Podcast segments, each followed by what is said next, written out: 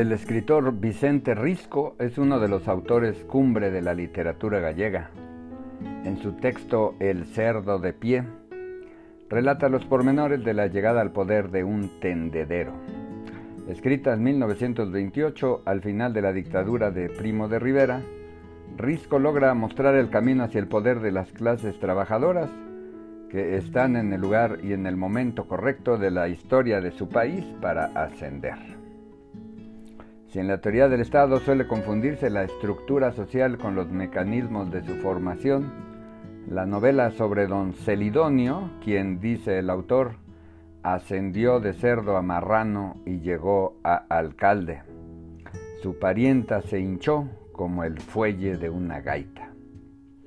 Establece no solo las formas de relacionarse de los trabajadores sin estudios con las clases privilegiadas sin dinero, el humor de Vicente obliga a recordar a Pedro Armendáriz en la película Enamorada,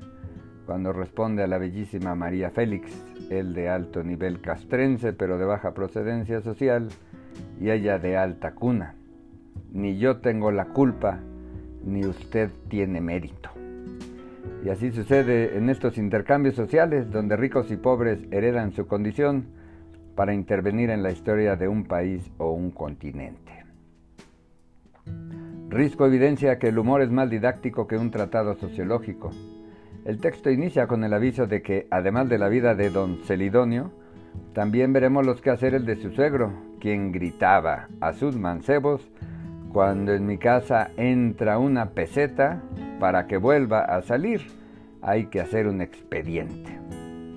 En esta novela de enseñanza sociopolítica también interviene el doctor Albeiros, denominado como el libertador de la momia de Tutankamón, precisamente por haber participado en tal hecho arqueológico. Así, establece el escritor que el doctor Albeiros es el solve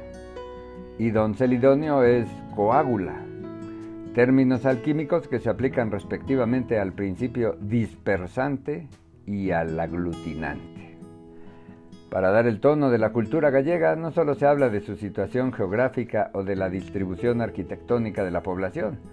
donde siempre hay una plaza mayor y en cuyos portales trabajan quienes ofrecen los servicios básicos, sino también se habla de la cocina y de las costumbres maritales, empezando por la manera en que se arreglaban los casamientos. La cocina, parte innegable de la identidad de toda población, Aparece aquí en la preparación de la mortadela, de las lenguas a la escarlata, enrojecidas con pintura para que no se vea los días o los meses que llevaba muerta cuando la prepararon o la triste enfermedad de la que murió el dueño.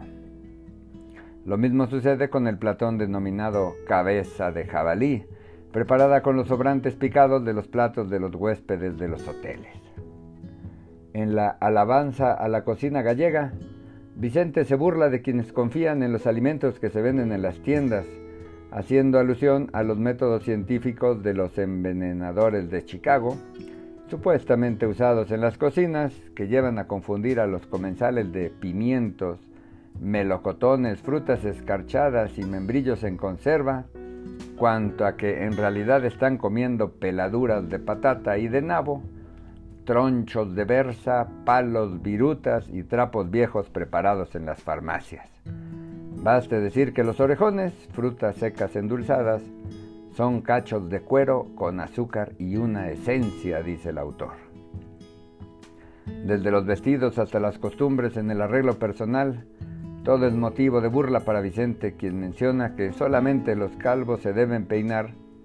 con lo de atrás hacia adelante haciendo un sendero alrededor de la coronilla y tapando después la bola de billar, queso de bola o guijarro pulido. Los demás se deben peinar con lo de adelante hacia atrás. Primero porque así corren mejor los piojos y luego